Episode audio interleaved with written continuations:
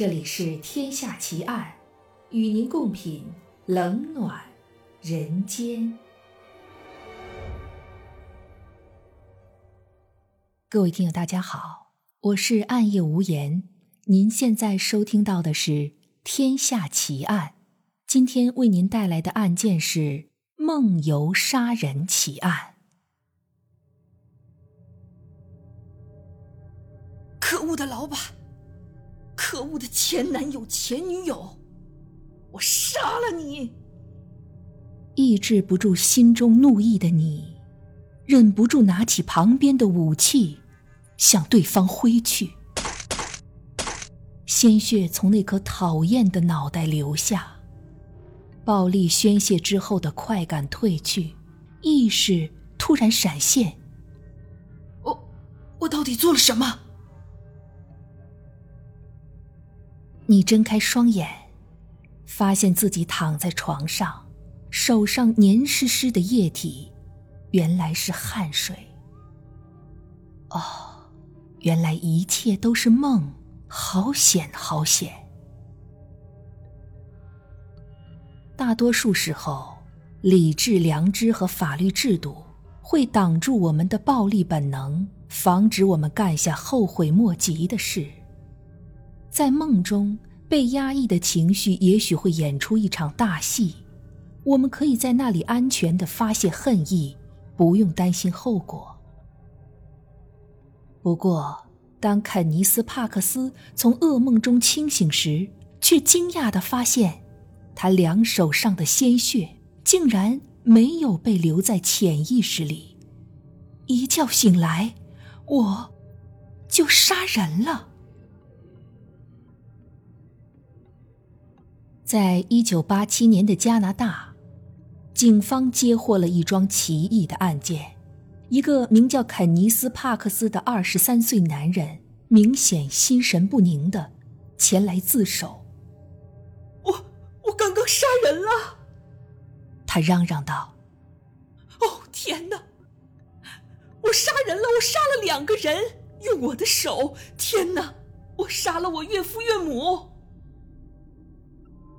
发抖又失神的帕克斯看起来可怜极了，要不是他两手沾满鲜血，警方或许不会那么认真看待他说的话。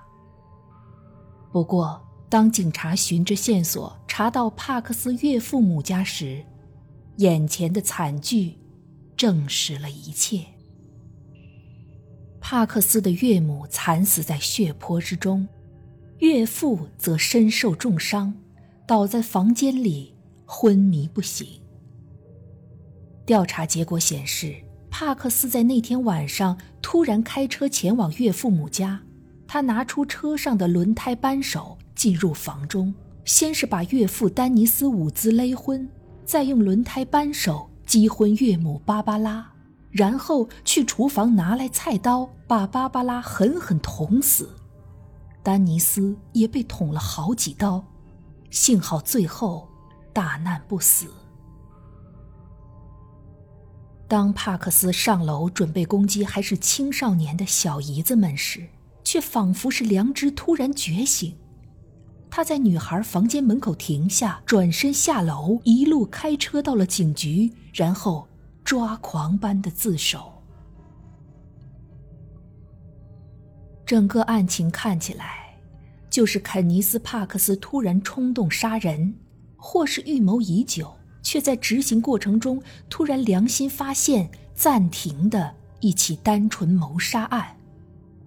由于罪证确凿，唯一的问题就只剩下这位女婿为什么要杀害岳父母了。然而，凶手的答案却是没有任何动机，他当时在梦游。梦游。这会是真的吗？如果帕克斯拿梦游来为谋杀开脱，这听起来简直是历史上最蠢的辩护了。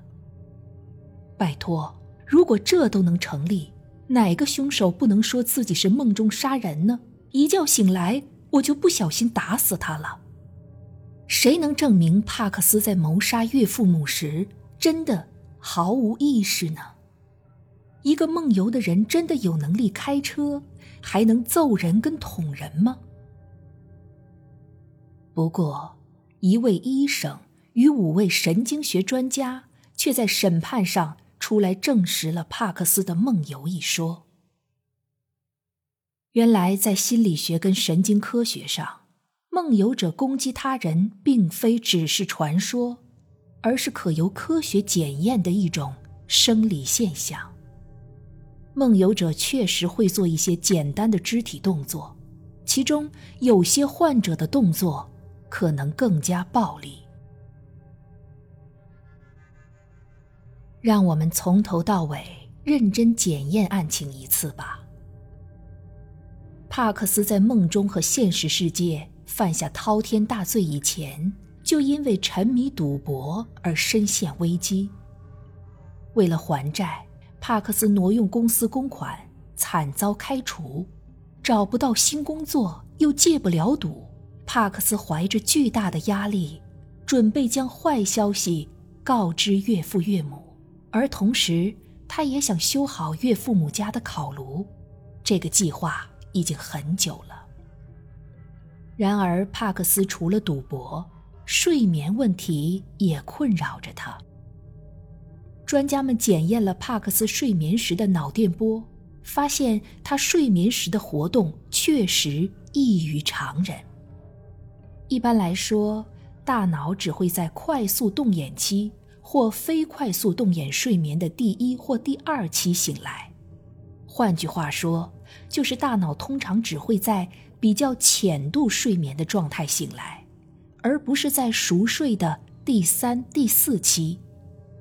不过，帕克斯的脑电波却显示，他在第三、第四期慢波睡眠的深度睡眠时，大脑竟意图清醒十到二十次。这表明帕克斯可能真的颇受梦游症的困扰。再加上他去拜访岳父母的前一天晚上，因为压力而没有睡好，处于睡眠剥夺状态，大脑渴求深层睡眠。导致他陷入了梦游状态，而自己却并不知道。在这个情况下，帕克斯处于深度睡眠与清醒之间，他一心想着要修好岳父母家的烤炉，毫不费力地行驶在他已经很熟悉的道路上。他到了岳父母家门口，熟睡状态的大脑却被起身的岳父母吓到。使他无意识、不可自抑地采取暴力行为来应对，结果，悲剧就此发生了。帕克斯有任何要加害岳父母的动机吗？事实上，帕克斯跟岳父母的感情好得不得了，因为两人的女儿本来是个逃家少女。遇到帕克斯后，被劝回父母身边，如今快乐的成家立业。他们感谢这个天上掉下来的女婿都来不及，根本不可能交恶。尽管帕克斯深陷财务危机，但岳父母到死都还不知情，两边没有为此冲突的机会。从帕克斯前后的行为来看。也不像有要从岳父母的死亡中得利的意图。帕克斯的梦游症有家族病史，又有医生专家们的背书，加上他缺乏动机，对案情叙述前后一致，使得法官和陪审团相信，这个年轻人真的是梦游症的受害者。于是，陪审团决定判决帕克斯无罪释放。是的，可怜的帕克斯先生确实有梦游症，他无法控制大脑，才杀害岳母的。不过，无意识的犯罪并不能直接等同于无罪。梦游症是否跟精神失常一样，能用来当作免罪的理由呢？这个案件在一九九二年被上诉到加拿大最高法院，成了知名的帕克斯案。最高法院的首席法官判定帕克斯的状况属于非精神病无意识行为，这宗案件是一个多重外部原因综合之下的结果。帕克斯并不符合有持续再犯危险的精神失常状况。此外，本案最具争议的点是，帕克斯的无意识是否是装出来的。但从种种证据来看，无法证明他假造自己的无意识状态。最高法院便维持无罪原判。可以想见，社会上有不少声音不满这个判决结果。梦游就可以杀人吗？或者应该这样问：杀了人之后证明自己梦游，就能脱罪了吗？这些专家有凭良心作证吗？老实说，有这样的焦虑不无道理。毕竟法律很难证明被告没有梦游，但换个角度说，法律同样也很难证明被告确实有梦游。纵观历史上各起梦游杀人案，并非每位被告都能像帕克斯一样被判无罪。有些被告即使被证明确实有梦游症，但基于行凶手法、滥用药物等其他因素，也不见得。能因此脱罪，所以说杀人犯要靠睡眠问题逃脱刑责，还是非常困难的。各位可以不用那么担心，今晚做个好梦吧。啊，入睡之前记得先把床头柜上的凶器收好了呀。